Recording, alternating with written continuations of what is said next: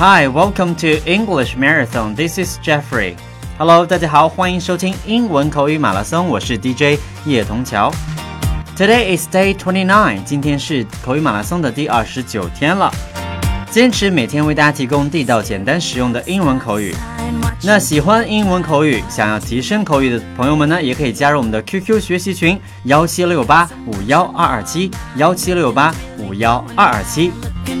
OK，那之前呢，我们已经学过了很多地道、简单、实用的口语了，不知道大家还记得多少？那今天呢，要和大家分享的是，当你想在表达个人观点的时候，我们会用到的一些短语或者是句型。Now let's take a look。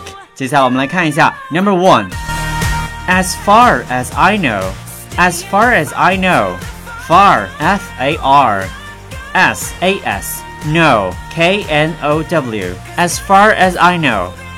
Number two, as I see it. C S E E. As I see it.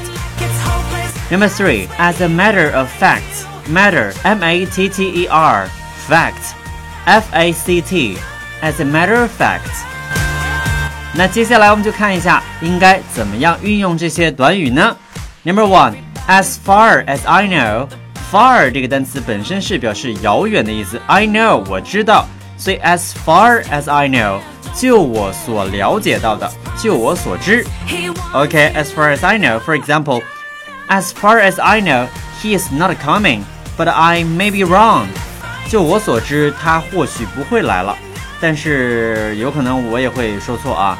As far as I know。Number two，as I see it，see S E E。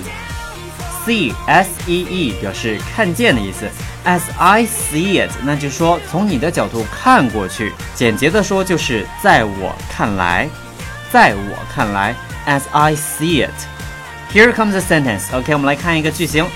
As I see it, he's not the right person for this position. 在我看来，他不太适合这个职位。OK, number three. As a matter of fact, matter 物质。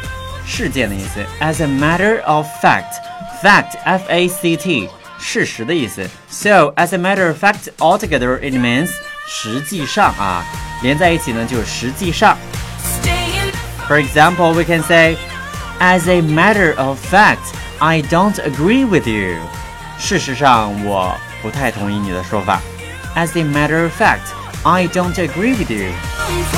OK，你现在正在收听的是英文口语马拉松，我是 DJ 叶童桥。